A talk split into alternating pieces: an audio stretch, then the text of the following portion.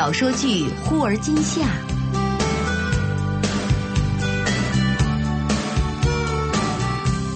根据明前雨后的同名小说改编。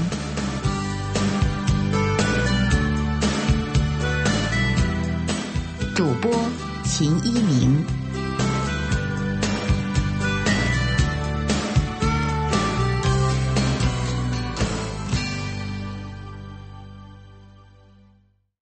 第七集，沈烈走后，张远笑着说：“ 你这个同学啊，真是好人。”嗯，我也才发现，以前就觉得他贫嘴又能显摆，好像无所不能，关键时刻就出糗。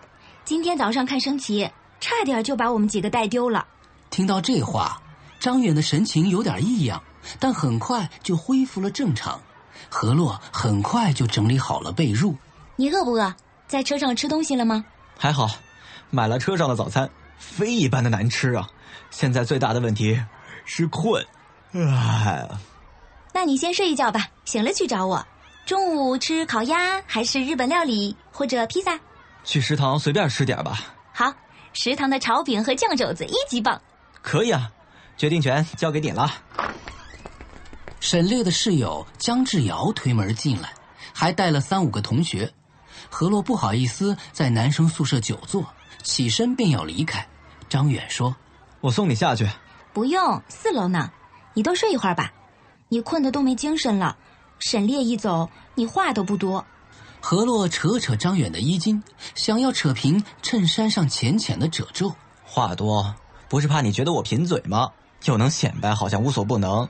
哎呀，的确困了，已经睡着了。我在说梦话。嗯，那我就走了。你早点休息，醒来就通知我。何洛疑惑的笑了笑，就下楼了。走在林荫道上，何洛总觉得张远有些意兴阑珊，却总也想不明白。回到寝室，简单洗漱后，就直挺挺的倒在床上。叶芝很惊讶：“这么快就回来了？我还以为你们会二十四小时在一起呢。”啊，他都一天一夜没合眼了，现在困得很。我让他先睡一觉。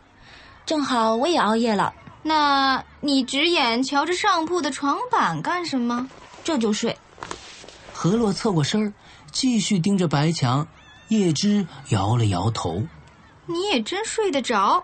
人家坐了那么久的火车，满脸胡子拉碴的，还不就想和你多待一会儿吗？”叶芝见何洛不言语，就不理会他了。何洛却在暗地里叹了口气：“唉。”迷迷糊糊的睡到中午，楼长又在大喇叭里喊何洛的名字：“何洛，何洛，有人找，来了来了！”何洛一激灵就爬了起来，慌乱中去抓镜子找梳子。叶芝说：“我先下去仔细看看，刚刚都没看清楚。”他说：“改天请你们几个吃饭，你着什么急？”叶芝顿时笑了起来：“ 我好奇呀，想先睹为快嘛。”我去仔仔细细形容你的相思之苦。何洛一急，放开梳了一半的头发。别，我可没告诉张远我生病了。那我去夸他是个帅哥，你还不吃醋？叶芝笑了两声，顺手提了热水瓶。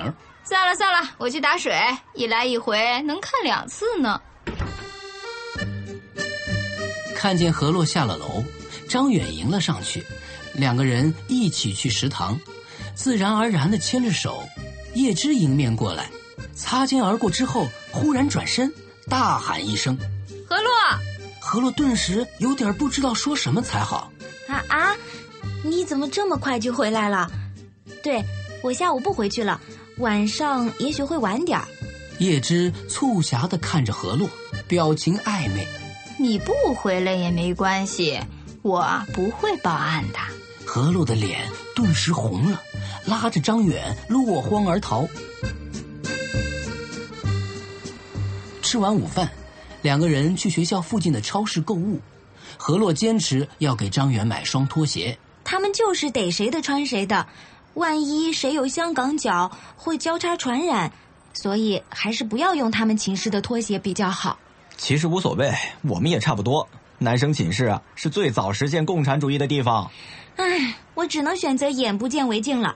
不过在北京就要听我的。何洛拿了一双深蓝色的鞋底，相对拍了拍，转身塞给张远。喏，姑娘你千里迢迢披星戴月的赶来，这个打赏给你了。张远佯装失望，旋即又笑了起来。这么容易就打发我了呀？我才发现你毛病这么多，唠唠叨叨，跟我妈似的。前面走着的何洛回过头吐吐舌头。呃，我们都是关心你。我每次说我妈唠叨，她也这么回答。你们观点一致啊？难怪，她看你比看我都顺眼。啊？谁说的？我妈呀，就是那次家长会，回家后他说了你好多好话。来自张远家人的肯定，让何洛心中甜甜的。真的？那你当时不告诉我？怕你太骄傲，尾巴都翘起来了。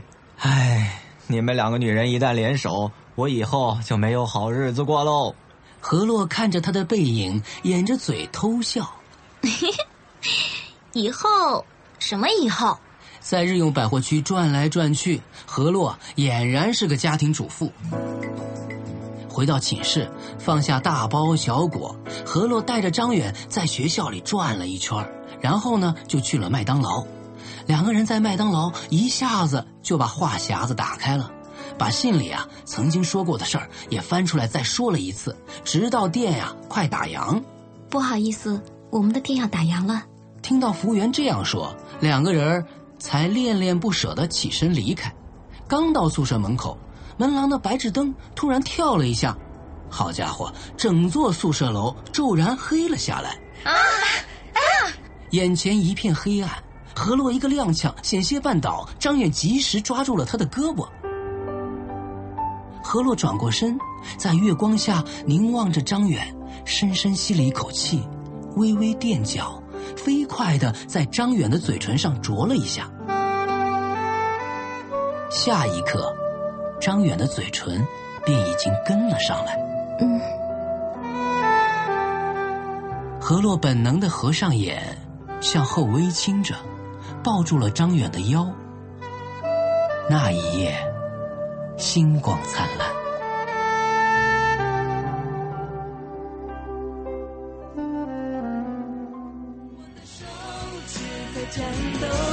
有点不知所措。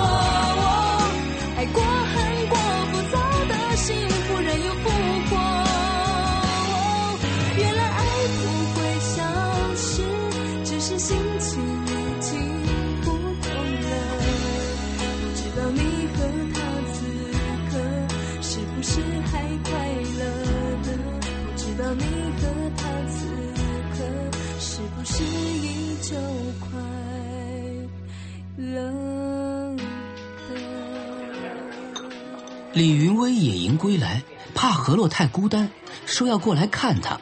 恰好沈烈成功买到车票，何洛索性叫上叶芝，新朋旧友一同到校外的小餐馆吃饭。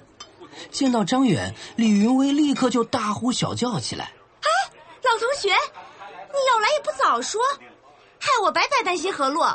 怎么能是白担心啊？这不要请你吃饭吗？我张远北京第一次放血。”李云威撇了撇嘴儿：“哎呀，赶紧点餐吧！我们学校在郊区，太晚了回去不安全。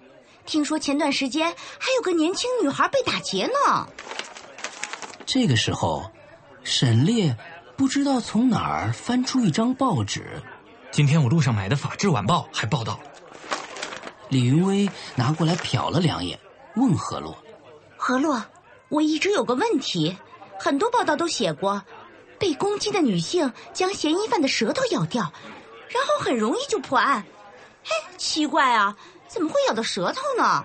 顶多是咬破人家的嘴唇而已吧。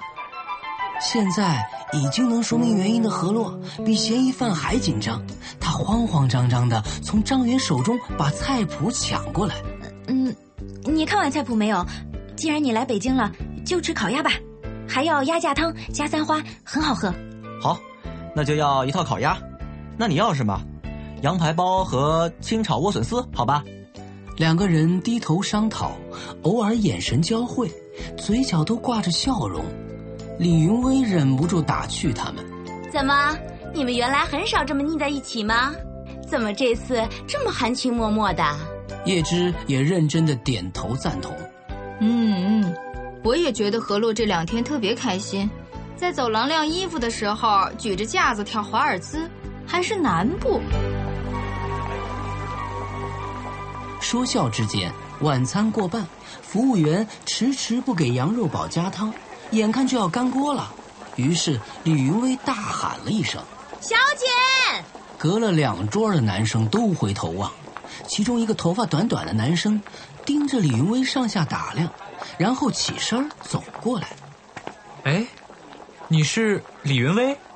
怎么不认识了？”李云威看着他想了想。恍然大悟的拍了一下脑袋，啊，许鹤阳，咱们一个小学的，你是四班的吧？我想起来了，哎，你不是初中毕业就来北京了吗？对，来这边的附中数学竞赛班，最后就保送到这个大学了。哎呀，真是好久不见啊！你都一口北京腔了。哎，这儿还有两位老乡呢，都是我的高中同学。介绍过之后，李云威一指何洛的方向。你们两个现在还是大学校友呢。许鹤阳看着张远，既惊讶又诧异：“你是张远？我早就听说过你，一直没见到。你是许鹤阳？”许鹤阳又回头向李云威解释：“我常常在小学奥赛获奖的名单里看到你这位同学。有一次呀，我得了全市一等奖，听说总共有两个一等奖，乐得屁颠屁颠的。谁知道一看，靠，居然还有一个满分奖！”那，就是这个家伙。张远想了想说：“哦，好像有这么回事儿，已经是七八年前的事儿了。”何乐也一脸的诧异，随即又狠狠的瞪着张远：“啊，这么威风，怎么从没听你说过？”好汉不提当年勇，我不搞竞赛很多年了。许鹤阳却是一脸庆幸的表情。听说啊，初中全省数学联赛前夕，你打球骨折了。如果当初继续走竞赛这条路，也许啊，你就来北京上高中了。不过现在也一样，殊途同归，我们又跑到同一个学校了。哎，对了，你现在在哪个系啊？张远翘起拇指，点了点何洛。我来看他。李云威笑着在旁边解释：“人家可是三好男朋友，特地来看何洛的。”虽然大家聚在一起很高兴，但张远却显得有点郁郁寡欢。回去的路上，一片银杏叶打着旋儿落在何洛的头发上，张远伸手拿下来。银杏叶一黄，北京的秋天就来了。何洛感到张远总是有些不对劲儿，怎么忽然这么煽情？那时候说等上了大学，就算不在一个学校，也可以陪你一起去看红叶。这个带回去做书签。说着，张远把叶子放进了笔记本，表情很落寞。面对这样的情形，何洛沉默了片刻。以后总还有机会的。虽然这样说，但何洛心里还是莫名的闪现出一丝的迷茫。十一长假转瞬即逝，张远走后，何洛无限怅惘。每每路过宿舍楼门厅的宣传板。都会有那种听到张远声音的幻觉。懒丫头，才娶吗？唉，周心言看见何洛总是魂不守舍的样子，很是担心。唉，这张远啊，还不如不来。以前吧，何洛不过是偶尔叹气，现在好了，天天唠叨，简直就是祥林嫂了。每次进了食堂吧，他还非要坐在他们上次吃饭的地方。唉。校学生会招新，沈烈跑去当了一个小干事。课间时，他一个劲儿的抱怨：“这干事真是干事儿，天天被支着跑来跑去的，复印、打印，还有分发传单，简直就是民工啊。”何洛也跟着笑了，说：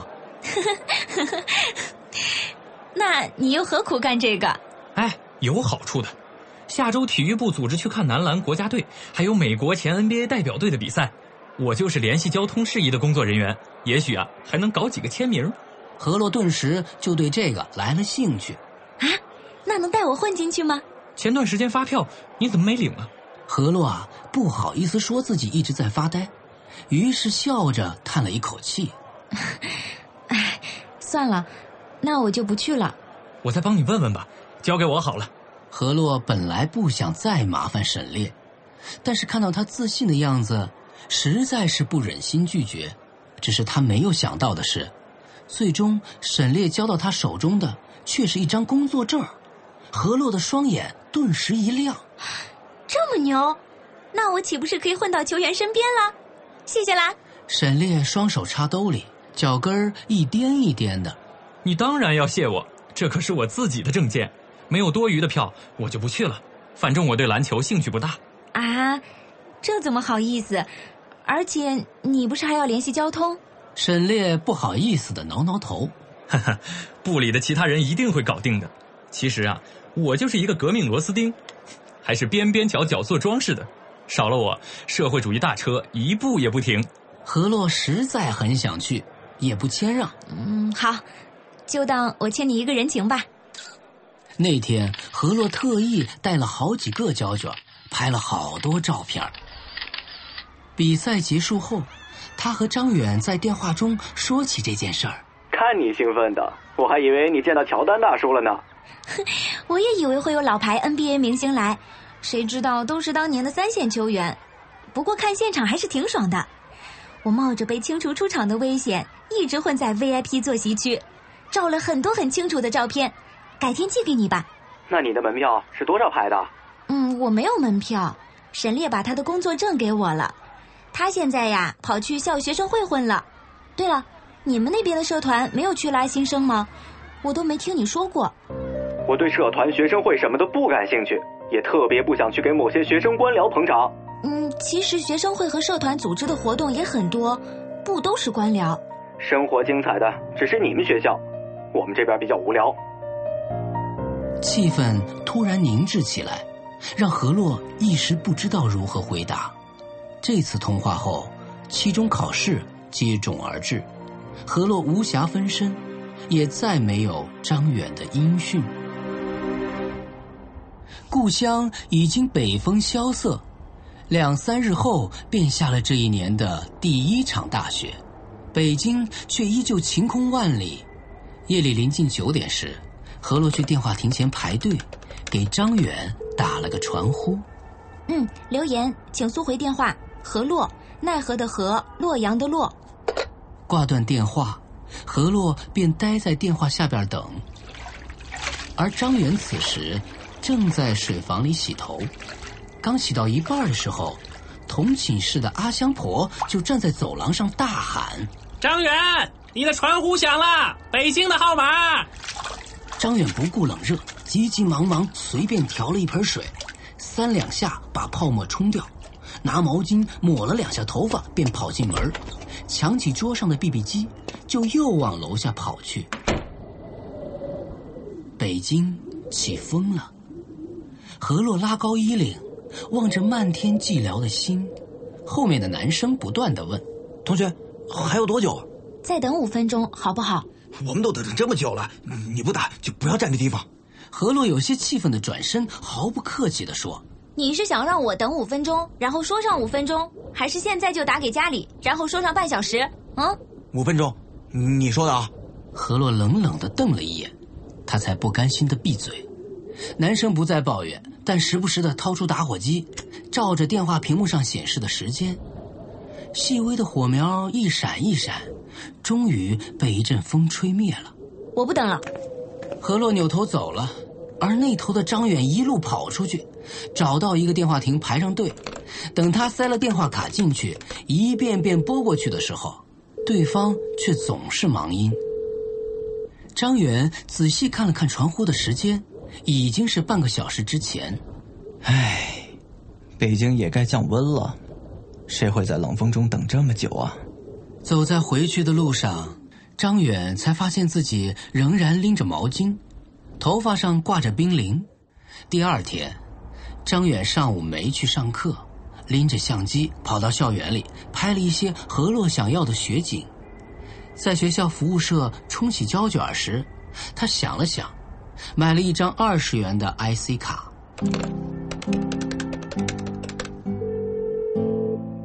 喂，你好，请问是哪位？张远努力保持平静，让语气听起来欢快些。是我。嗯，你最近也挺忙吧？还好。你生气了吧？生气？嗯，我也挺忙，前两周都在期中考试，忙的都没时间生气了。再说，谁说我生气了？你是不是怪我？何洛这时就像个做错事儿的孩子。张远听了，长长的吐了一口气。没有，我在怪我自己。如果你有什么不开心，一定要告诉我，不要憋在心里。何洛扭着电话线，想要触摸他的叹息。我会的，你也不要想太多。有些话我随口一说，你随耳一听，不用太担心。二十元的卡，只能支持十多分钟的通话，直到出现断线。何洛仍然不舍得放下听筒。听说他爱你，听说你不懂遥远的爱情如何永久。十一月，北京出奇的冷，已经到了零下十度。就在这时候，三十三年一遇的流星雨就要来了。校学生会特意订了两辆校车，拉着同学们去郊区。甜心听后羡慕不已，跑来找何洛一同出城，说：“你们学校啊，就是贴心。”沈烈还是一副很自得的样子。多谢多谢，同学的称赞就是对我们工作最大的肯定。听到这儿，何洛笑了。他又不是咱们学校的。哎，这就是你狭隘了吧？为人民服务，永无止境啊！你就评吧。您刚才收听到的是小说剧《忽而今夏》，本书内容由北京阅读记文化有限责任公司友情提供。